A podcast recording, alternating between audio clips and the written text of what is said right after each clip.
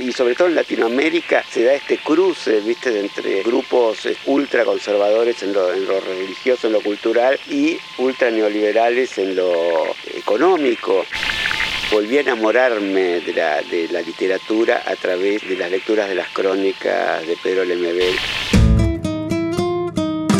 Crecimos debajo de la mesa familiar, escondidas pero no caídas, para hacer temblar el sistema. Desbordamos el dique en el que quisieron hundirnos, la razón clínica, los libros sagrados, los códigos penales, los edictos y los divanes apolillados. Y encontramos orgullo en el lugar exacto en el que la diferencia es incisión. Mi nombre es Andrés Mendieta y esto es Fuera de Margen, el podcast LGBTI y Anfibia. Hoy conversamos con Alejandro Modarelli, bueno, hola Alejandro, bienvenido a esta edición de Fuera de Margen. Un gusto tenerte con nosotros. Bueno, muchas gracias por la invitación. Este, espero no decepcionar. No, para quienes no sabían, la introducción que escuchan al principio de Fuera de Margen es una obra de Alejandro, la escribió él. Así que bueno, eh, estamos muy felices de, tenerte aquí. Lo primero que mm, te quería preguntar Em, sos escritor y sos un activista histórico que empezó a, militar con Jauregui y con César Sigliuti. Em, me interesa saber sobre el concepto del orgullo, ¿sí? que claramente tenía otro significado en los 80 muy distinto al de hoy, que también podés explayarte un poco em, en eso, y sobre la visibilidad como estrategia, eh, sobre todo en los 80, ¿no? Eh, primero tengo que aclararte una cosa. Eh, yo eh, no militaba en la CHA de los 80. Yo empecé a, militar una vez que se funda Gays por los Derechos Civiles en 1991. El concepto de orgullo que vos me preguntás era una palabra que sonaba muy fuerte en los 80. De hecho, había, te digo, mm, por ejemplo, Sandra Mianovich, por nombrarte a alguien, no estaba de acuerdo en el uso de la palabra orgullo siempre estuvo como muy asociado a una cuestión, este, no digo mefistofélica, el orgullo mefistofélico, pero sí a creerse, a ponerse en un, digamos, en un, en un lugar social que parecería como de cierta soberbia. No, se entendía bien. Porque tampoco habíamos, nos habíamos incorporado demasiado o lo suficiente a lo que era el movimiento internacional del Pride, eh, y a comprender cabalmente lo que significaba o la apropiación del término orgullo.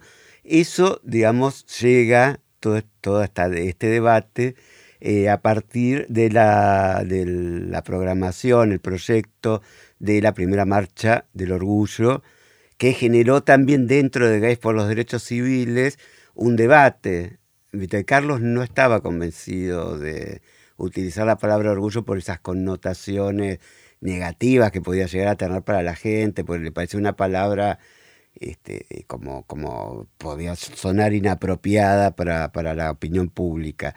En cambio, César sí estaba convencido porque él decía, bueno, este, orgullo era una forma, digamos, una respuesta política este, que, que ya había dado sus, que eran muy sus frutos, digamos, por llamarlo de algún modo, que ya tenía una historia en el mundo.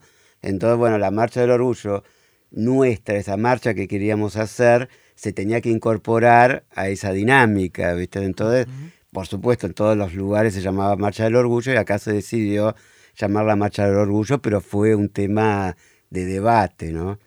Y este, sobre todo eh, tiene su historia mundial en el mundo entero. ¿viste?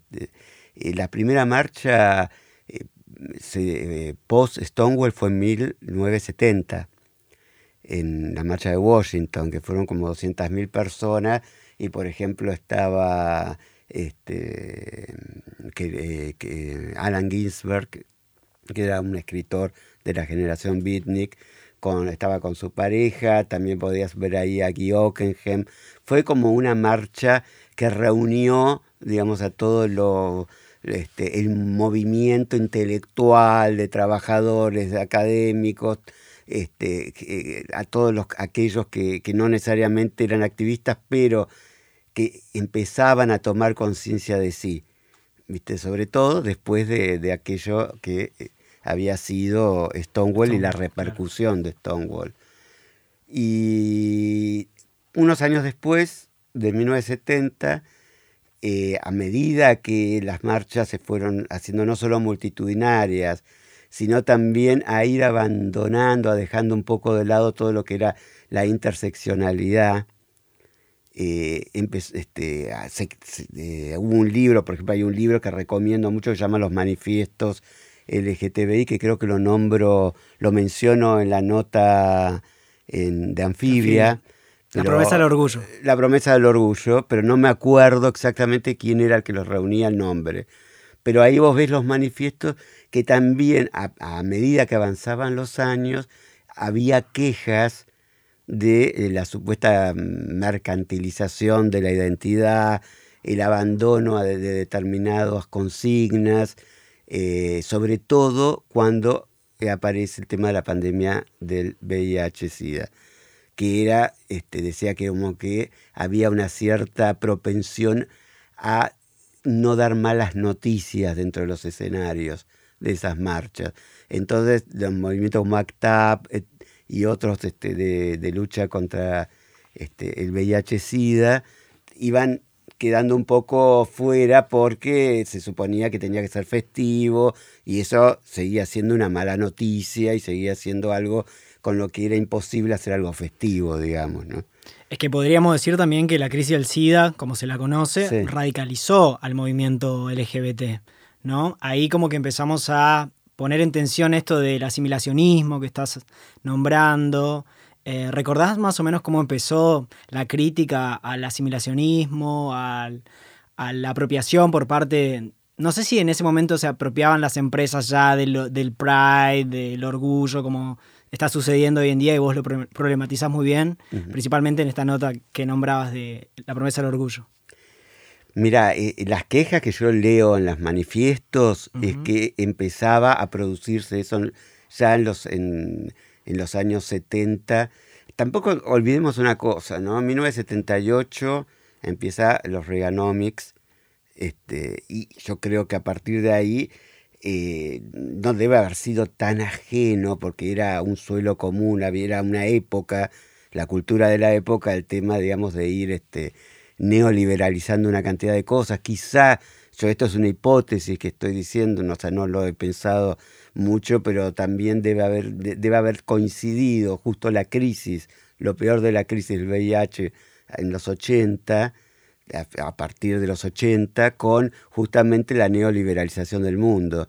Entonces, por un lado, las marchas no deben haber sido ajenas a esto de tratar de, sobre todo, de, de, que sean más festivas que críticas o ideológicas o políticas, este, eh, bueno, el número, las manifestaciones de por sí es una expresión política y está muy bien que así sea, ¿no?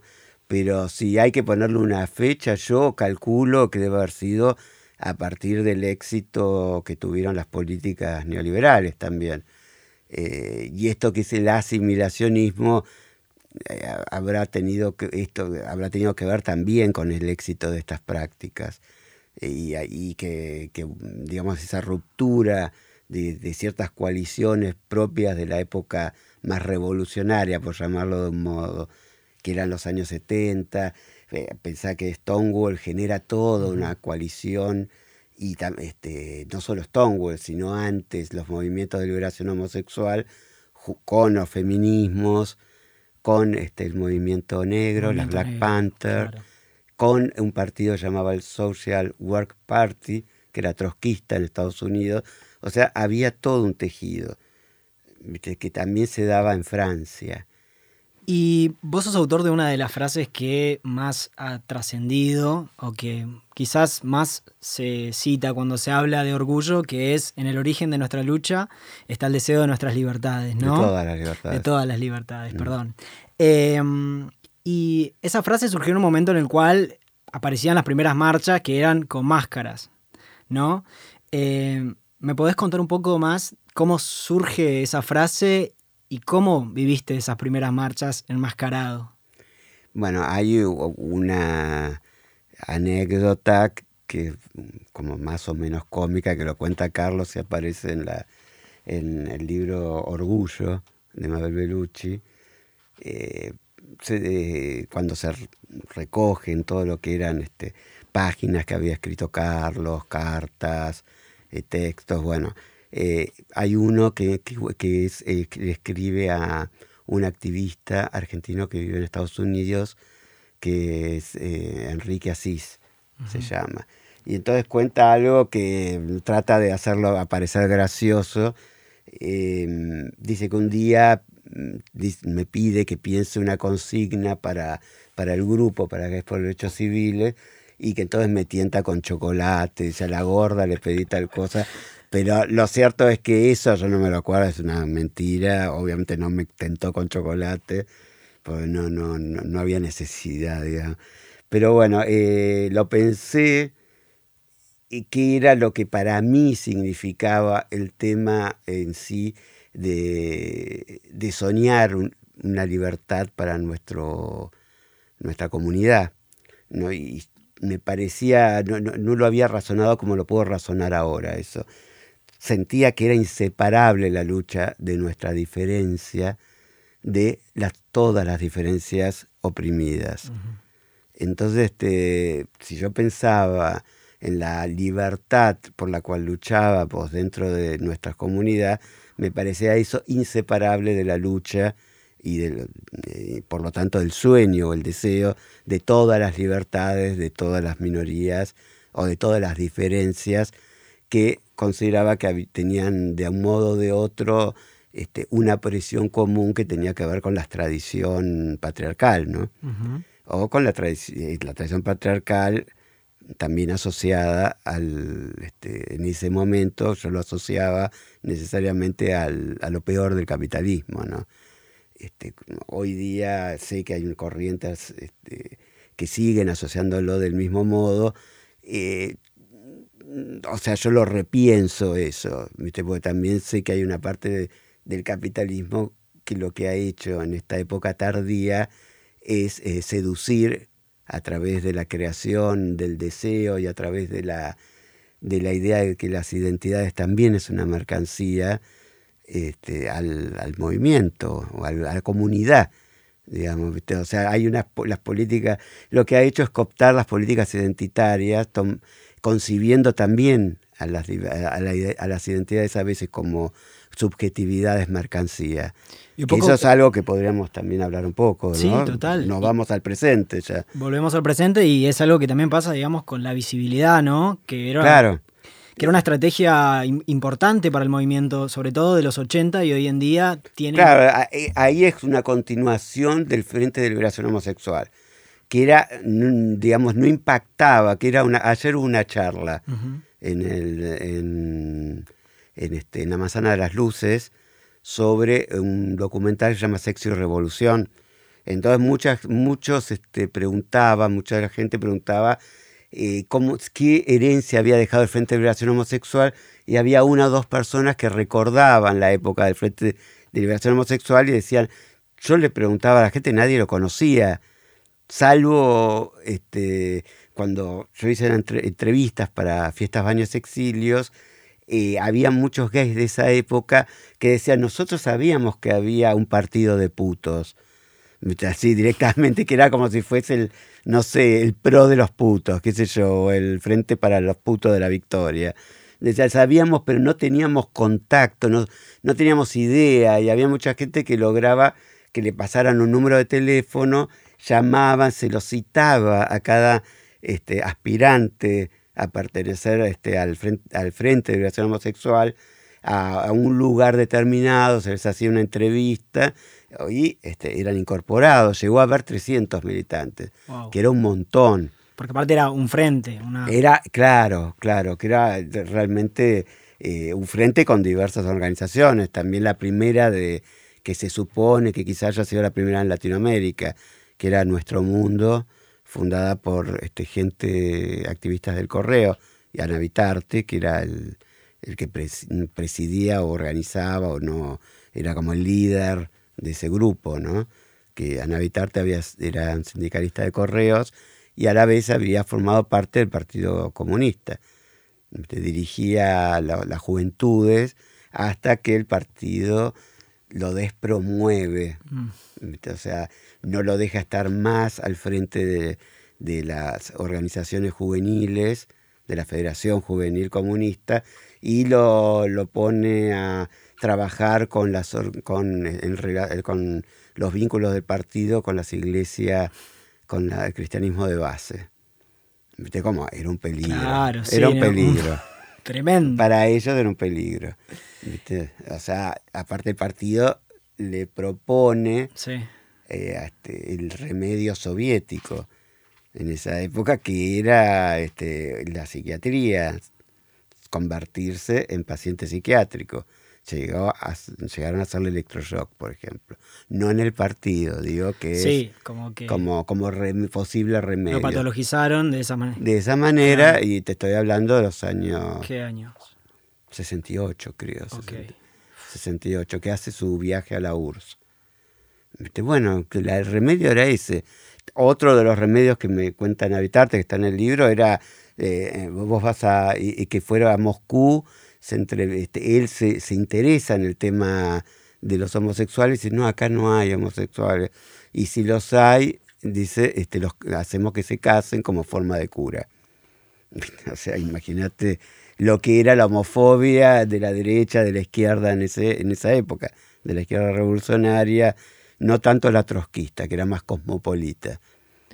Y te voy a traer otra vez a, la actualidad justamente para hablar de, derechas o de sectores conservadores, por nombrarlo de alguna manera, porque se presupone que los movimientos eh, LGBT no deberían ser o no debería haber movimientos de LGBT que sean de derechas. Pero la realidad es que vemos claramente, no solamente, principalmente en Europa me parece, una visibilidad de eh, ciertos partidos que son abiertamente derechas. Pienso en eh, Alice Weidel en Alemania, eh, pienso en el asesor de Trump, que es Peter, no recuerdo el nombre. El Peter Thiel. Peter Thiel, que tenía una frase muy. que vos la citás también en la nota, que es: Soy orgullosamente gay, pero también soy orgullosamente republicano. O soy más orgullosamente republicano. Y por fin homosexual. Claro.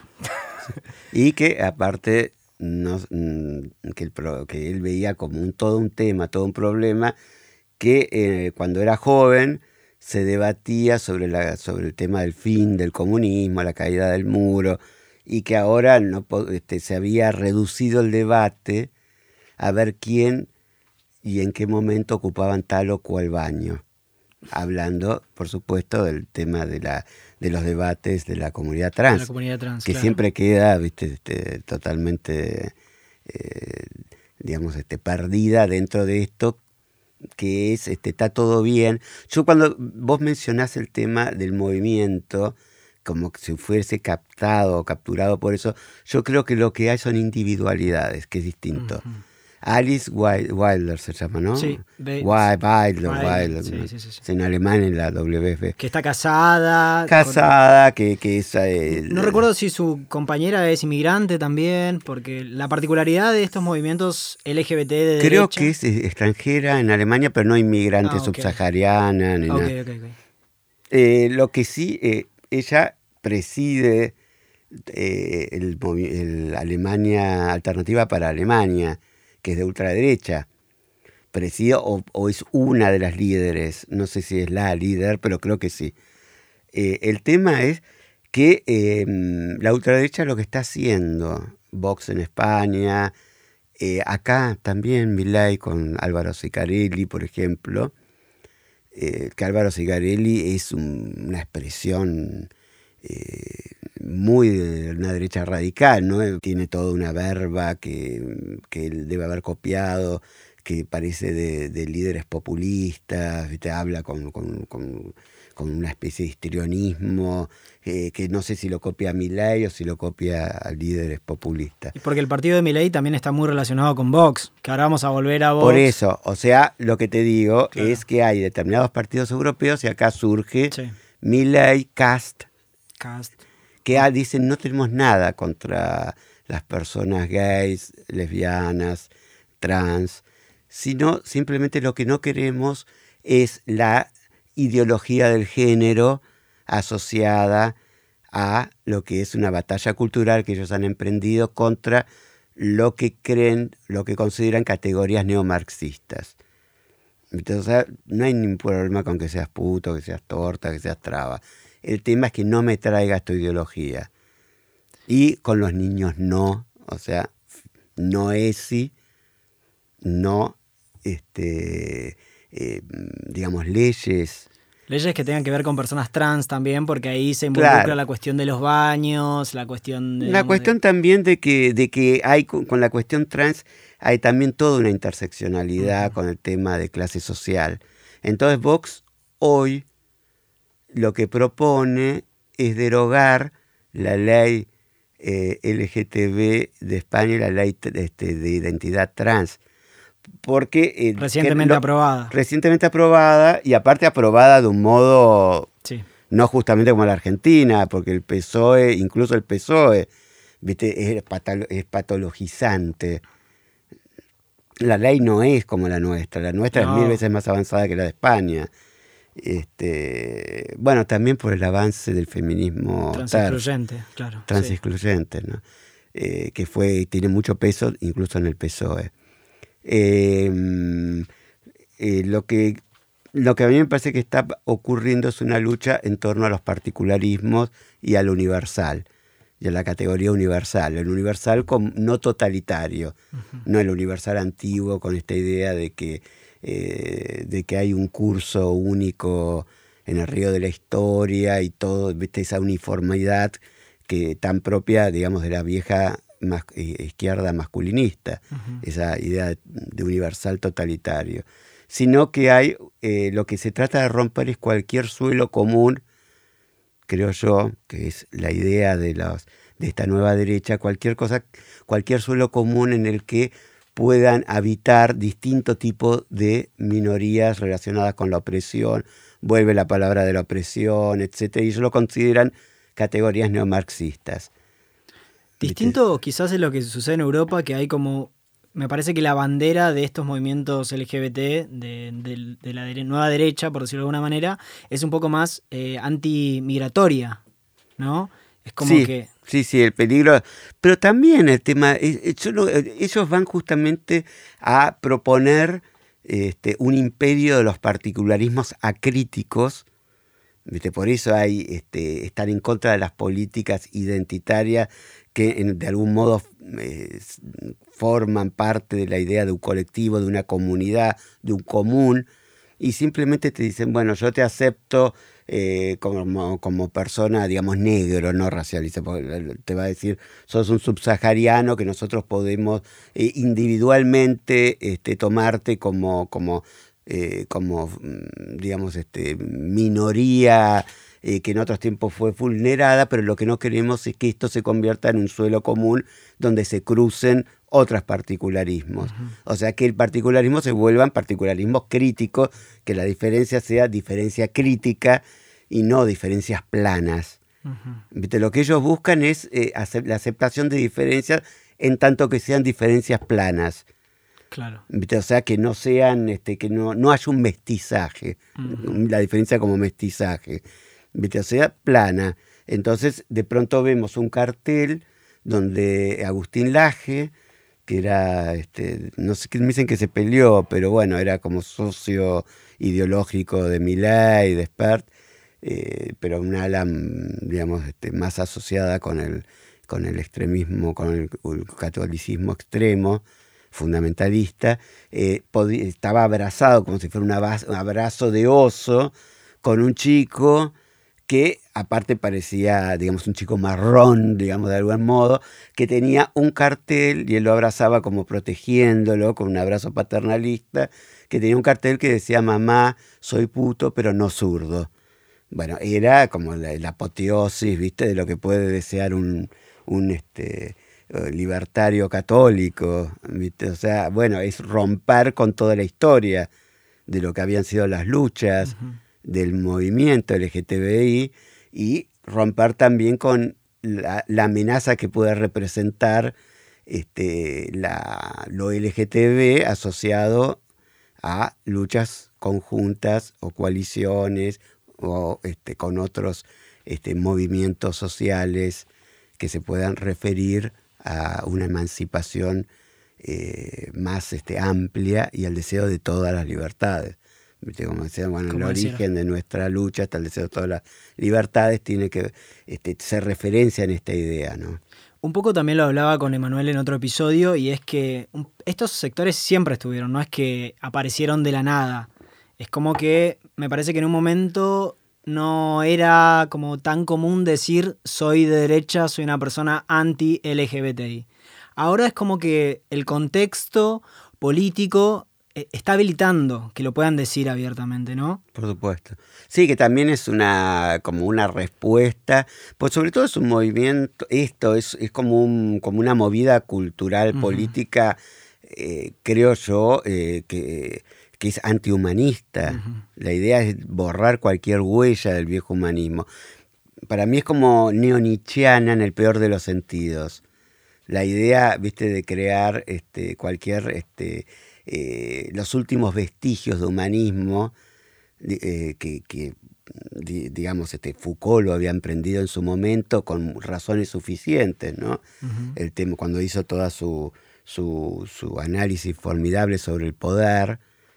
Sobre las relaciones de poder, veía que dentro de la tradición humanista estaba, digamos, el poder médico, este, esta especie de captura del sujeto, de la subjetividad, que a la vez era carcelario, había creado instituciones carcelarias, esta idea, viste, de, este, de Michel Foucault, que también hay que ver en sus últimos tiempos, eh, también hay que analizarlos, ¿no? Porque estuvo interesado en, por ejemplo, en Milton Friedman.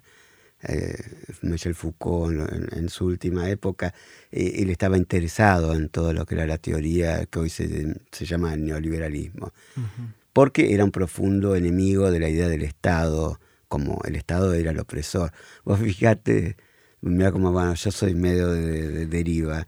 Eh, hay una escritora muy conocida, muy macrista, que se llama Paola Caracciolo, que, este, que digamos, usa un seudónimo, que invierte el apellido, se llama Pola, eh, Pola Oloxiriac, como si fuera una cosa medio azteca, en la que en la última nota en La Nación, cuando habla de Milei, dice que el Milei en realidad, bueno, eh, su eh, viene a ser, este, digamos, su historia, eh, su lucha contra el padre y la presión que había sufrido el padre, este, ella ve ahí la posibilidad de que eh, esta cuestión de ese abrazo libertario, anarco, que lleva a Milay lo convierte en, un, en la posibilidad, digamos, de liberarse de, de la liberación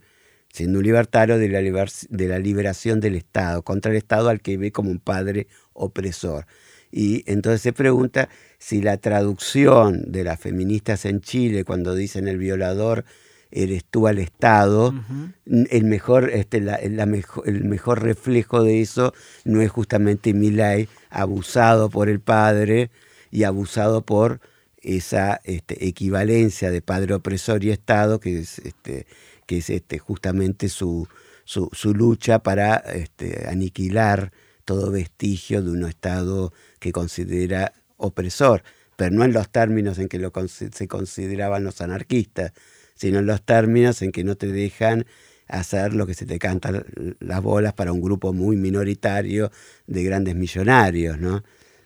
Es tremendo igual cómo se apropian de ciertos discursos o cómo Inclusive lo veo mucho en el feminismo trans excluyente, ¿no? Porque hacen como una lectura mala la mayoría de las veces de ciertas feministas y, se apropian de eso. ¿Te parece que subestimamos un poco a estos sectores conservadores? Yo creo que lo hemos subestimado. Por un lado, cuando vos ves que la ley eh, de, de, identidad de género en España termina obturada por el feminismo TERF, y el feminismo TERF que se referencia en el PSOE, o sea, eran diputadas del PSOE. Y vos ves como que ahí termina viendo como una cierta, como una, como una alianza tácita eh, eh, subterránea y probablemente inconsciente con la derecha. ¿Viste? Terminan en realidad pensando, eh, hablando del biologicismo, y cuando vos hablas del biologicismo hablas de lo natural. Cuando hablas de lo natural hablas como habla la derecha, ¿no? O sea que supuestamente vos si lo llegás a decir a una diputada del PSOE, te va a dar mil argumentos para decir que no pero en definitiva termina empezando en términos biologicistas y este, eh, termina siendo aliadas en cierta forma porque termina siendo muy cómodo. Y ahora, por supuesto, lo que se, lo que se habilitó es ir un paso más allá.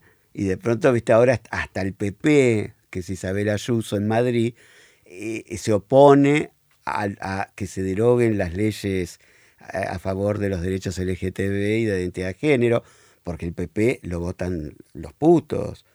¿Viste? Como acá, yo digo, el PRO se va a oponer a que se derogue si, si llegan los, los libertarios ultracatólicos, no sé, Viviana Canosa. ¿Viste? Sí, porque de pronto también Viviana Canosa puede llegar a ser diputada. Sí, tranquilamente. Y sí, sí, y fíjate lo que son los diputados, eh, la gente que está proponiendo, o sea, que está acompañando a ley bueno, Milei va como diputada a la segunda, que no eh, tiene armado un discurso ideológico muy, muy este, fuerte. Negacionista. Que es, negacionista, Victoria Villarroel. Digamos, este, o sea que, que, no está llevando, pero tranquilamente puede llevar el día de mañana a Viviana Canosa. ¿Viste cómo llevaron a, María, a, a María Granata, no? ¿Y te parece que recién ahora está empezando a surgir esto de los personalismos? Porque me parece que antes estos movimientos LGBT más de derecha, conservadores, aparecían como un grupo, ¿no? Pienso, no sé, en los, ah, eh, los ex gays en Perú. Eh, acá en Argentina, no sé si hay una agrupación, la Puto Bullrich, podríamos decir. Sí, pero no es los ex gays de Perú. No, la Puto Bullrich yo lo veo más eh, Patricia Burro yo la veo mucho más viva, mucho más astuta. Digamos, ella más un tema, digamos, que la veo, digamos, viendo para hacia dónde va la sociedad y aliándose en este momento, viendo que puede sacar un rédito enorme, la posibilidad de aliarse con Milei Spart. Pero Patricia Burrich ha hecho un tránsito que iba desde los montoneros, pasando por el menemismo, pasando por la alianza. O sea, lo que veo es eh, un gran oportunismo Patricia Burrich, más que una convicción. una convicción como la, que puede ser de Cynthia Houghton, suponete. Todo lo que veo es un gran oportunismo. Y de la puto Burrich, no, lo que veo son putos de derecha. ¿Viste? pero que no, los veo asociados a, este, a católico fundamental, al catolicismo, al catolicismo fundamentalista o al neopentecostal, eso tal cosa, como si pueden ser los ex gays de Perú. ¿Viste? Pero de pronto confluye toda esta, esta cuestión, puede confluir en un box ultracatólico, franquista, ultra neoliberal, o sea, con el neoliberalismo en tanto libertad a ultranza de mercado. Y sobre todo lo que está pasando a nivel región, digo, con la posible llegada de Casa a Chile o... Cada que es ultra neoliberal bueno, Bolsonaro en, términos económicos y a la vez ultra conservador. y sobre todo en Latinoamérica se da este cruce, ¿viste?, entre eh, grupos este, ultra conservadores en lo, en lo religioso, en lo cultural, y ultra neoliberales en lo este, económico, cuestión que no se daba del mismo modo, porque esto ya se va, ni Pinochet era eso. Pues Pinochet no era eso, ni siquiera era eso. Estos eh, están formando parte de una internacional que es, eh, que, eh, es una radicalización de ciertas tendencias que se da a partir ¿viste? del, del ataque eh, frontal contra cualquier vestigio del progresismo en el mundo, del centro izquierda, bueno, y que también tiene que ver con la caída del centro izquierda en el mundo, del progresismo, como forma de, este, digamos, este, dar respuesta a problemas sociales, económicos y, digamos, a una declinación de las posibilidades de transformación provenientes de la democracia, dentro de las democracias liberales del mundo. Un poco lo que trabaja Pablo Stefanoni en su libro, ¿no? Claro. Es, que está muy bien, muy bien trabajado eso. Y creo que por eso también eh, les resulta interesante este discurso a las juventudes, porque hay un grupo muy grande de juventudes que se siente, eh, sí, seducido por este discurso de derecha. Claro, sí, se sienten seducidos en tanto que lo ven como una rebelión contra el estado de las cosas. O sea, ¿cuál es el estado de las cosas? Yo ven que la democracia liberal está en un atolladero que no logra dar respuestas. Este, a cuestiones económicas, que cada vez hay más pobreza en el mundo, tal, y entonces eh, creen que buscan esta especie de salidas del atolladero de grupos que tienen una visibilidad mediática gigantesca, este, y, no, no, no, los, no los relacionan justamente con los dueños del planeta. O sea, en realidad lo relacionan con la posibilidad de salir de eso que es el Estado opresor, La, casta. La casta, que eh, también es internacional, hablar de la casta. Es un movimiento eh, que tiene también su, su, semántica, eh, su semiología, sus, sus palabras, sus consignas que son comunes. Y para finalizar te voy a sacar un poquito de la cuestión de las derechas. Y me gustaría preguntarte por tu relación con Lemebel como persona y también, digamos, como, como autor, la influencia que ha tenido él como autor eh, en tu escritura o en tu vida. Bueno, eh, te, cuento cómo fue la, forma en que lo conocí. Eh, yo había empezado a leerlo desde siempre, hacía mucho tiempo, y eh, yo eh, había abandonado la literatura en un momento durante años, porque me había dedicado más al periodismo. Eh, volví a enamorar, o sea, volví a enamorarme de la, de la literatura a través de las lecturas de las crónicas de Pedro Lemebel y me sentí imbuido de vuelta de ese lenguaje, de esa tradición del neobarroco, eh, que acá este, la había, tiene sus filiaciones y tiene su historia con Néstor Perlonger. Eh, o sea, a través de eso empecé a, volver a la literatura y a volver a escribir. Y eh, me obsesioné mucho con la posibilidad de, una vez que publiqué Rosa Prepucio, que tiene una tiene influencia, pero esa influencia que tienen en la literatura distintos autores y que les terminan resultando otra cosa dentro del... Este, cuando uno no, no, se dedica a plagiar, sino a eh, ser, este, eh, digamos, eh, hospitalitario, hospitalario, hospitalitario, hospitalario, con, este, con esos huéspedes que son las influencias. De pronto está, está Lemebel, pero también está Carlos Monsiváis, está María Moreno, eh, y también este, lecturas permanentes que para un puto de, una cierta edad eran este, fundamentales, desde Jean Genet, Emmanuel Puig. Bueno, y con, todo eso salió algo que se llamó Alejandro Modarelli, la escritura de Rosa Prepucio, otro este, eh, que está atravesada por Lemebel. Yo sentía la necesidad, aparte de conocerlo, de estar con él. Bueno, tuve un accidente en diciembre de, del 2013 en un vuelo entre Bogotá y Buenos Aires. Yo venía con la persona que después, con la que después me casé, un amigo con el que me casé, y este, me agarró un, tuve un neumotórax, porque yo tenía, históricamente tengo muchos problemas en ciudades de altura. Solamente pasé un día y medio en Bogotá y eh, subí al avión sintiéndome muy mal y no, nunca llegó ese avión directo hacia Buenos Aires sino que eh, entré en coma, había un médico que fue el que me trató, pues venía de un congreso de cardiología y terminó en Santa Cruz de la Sierra. En Santa Cruz de la Sierra, en coma, y después coma farmacológico, estuve 10 días. En, dentro de esos, en esos días yo soñé con Pedro Lemebel. Y soñé, esto está también en las crónicas de la Noche del Mundo, en Brumario de Maricas, que es otro libro, de paso lo comento. Maravilloso. Eh, bueno, eh, uno de esos sueños yo iba a Chile, que me había negado históricamente a ir a Chile porque me parecía eh, que seguía toda esa, esa herencia pinochetista, con la, incluso con la concertación.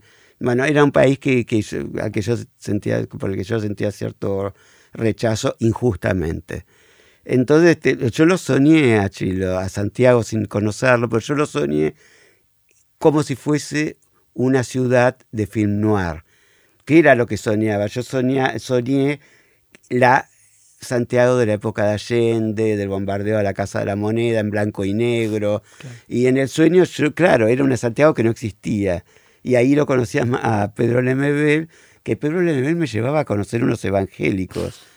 O sea, era un, obviamente, era el producto de todas esas delirios que después soñé con Cristina Kirchner que llegaba a Hollywood, eh, a través del cine canal, que yo a mi hermana que estaba ahí, cuando ya me despertaba, le dije, Cristina llegó a Hollywood, está en una... Bueno, eh, en síntesis, en, en, ese momento en que yo soñaba a Pedro Lemebel, un amigo mío chileno que vivía en Argentina, en Santiago le lleva el libro Rosa Prepucia y él le dice que ya lo había leído. Este, me dedica el libro Poco Hombre, que fue la última colección de, crónicas de Pedro, y eh, ese año yo viajo a Chile porque había empezado a escribirme con Pedro, eh, me invita, eh, ya tenía cáncer, ya hace un año, más de un año, dos años que tenía una laringectomía que este, hablaba como si fuese a través de, un, tubo. Era, era, tenía un agujero, tenía un pañuelo que lo tapaba y le salía la voz como si fuera una voz en off. Era muy, muy extraño. Me hubiera gustado conocerlo en su mejor época. Yo lo conocí ya en, digamos, con esa, con, esa incapacidad, que yo no, no, era capaz de hablar normalmente, pero seguía teniendo, estaba muy aferrado a la vida. Tanto es así que yo lo conozco en el año 2014 y a fin, cuando en, medio de una de las visitas, él va al médico eh, que le dice que el cáncer se le había extendido. Él va por unos grandes, por dolores muy fuertes en la, en la espalda, dolores muy fuertes en las dolores que tenían que ver con la expansión este, del, del cáncer. Eh, vuelvo a viajar en, cuando él ya estaba eh, por internarse, cuando estaba muy mal, me invita a pasar año nuevo, paso el último año nuevo de él con otros amigos, Jaime Lepe, este, gente del círculo de él, con que, yo ya me había hecho amigo. Y bueno, eso fue, eh, lamento haberlo conocido ya cuando se estaba despidiendo en la barca de Caronte hacia, hacia eh, el cielo de los maricones, ¿viste? Este, y yo sentí que digo, bueno, en algún momento me lo voy a volver a encontrar cuando me toque a mí subirme a, la infame barca, ¿viste? a la triste barca. Eh, pero era como mi nodriza literaria, una cosa así y tuvo palabras que no, no, no voy a decirlas, pero hacia, hacia mí que eran este, muy bonitas y, y que me dijo que no se las decía a cualquiera, o sea que él no era de alabar ni nada. Si bien me decía, me cae mucho mejor que vos, Fernando Noy. Viste, como diciendo, yo le digo, bueno, es obvio, lo conocí en mil años, este, habían tenido, no sé, eh, venía a Buenos Aires Pedro y era un desfile eh, enormes mariconas a través de, en la avenida Corrientes, que lo asaltaron, le robaron a Pedro la última vez que vino a Buenos Aires, ni se dio cuenta, y le robaron el pasaporte, o sea, los chongos que se acercaron las tenían a las dos que habían tomado, ya las distrajeron y le sacaron hasta el pasaporte a Pedro. Así que esa fue la última visita. Y estaban yendo eh, me dijo eh, Fernando Noy, a ver la obra de teatro eh, Flores sobre Lorín, que era una obra que había escrito yo y dirigía a Jesús Rodríguez. Jesús Gómez, Jesús Rodríguez, cualquier pelotudo, digo. Jesús Gómez, Jesús Rodríguez, de Radical, este, en el Teatro Pairo, y yo ahí justo era de sorpresa y justo ahí me lo iba a conocer, porque todavía no lo había conocido. Eso fue en abril de 2014, que había venido a, una, a un evento en el Malva, este, así que bueno, esa es mi, deuda eterna con Pedro, la fascinación con un personaje, un pensador en cierto momento que pensaba estas cuestiones sobre lo que era el cambio entre el viejo modelo, el viejo régimen relacional homosexual y lo que era el universo gaycito, como decía él, eh, santiaguino, que era el, modelo mol gay, en el que él no se sentía feliz, ni se sentía que habían roto con, la, historia y que ahora había triunfado ese modelo, como así como había triunfado el neoliberalismo en, Santiago de Chile. Ya él, este, si bien estaba a favor del matrimonio, decía, lo veía como algo que no le importaba nada, decía por mí que no, se, puede, se puede casar el que quiera, o sea, no, no le interesaba la institución.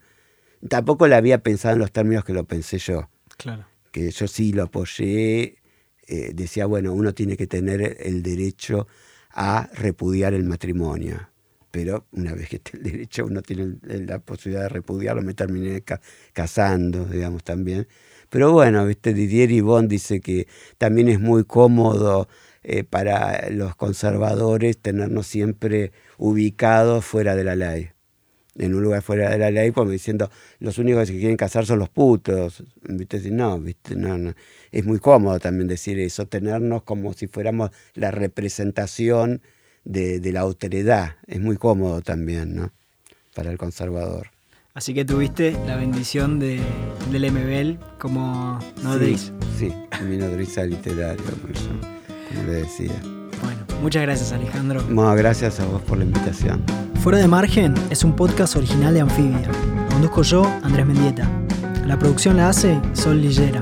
La ilustración es de Juan Del Hacha. La edición de sonido es de Estudio Red. El diseño audiovisual lo hace Vera Ferrari.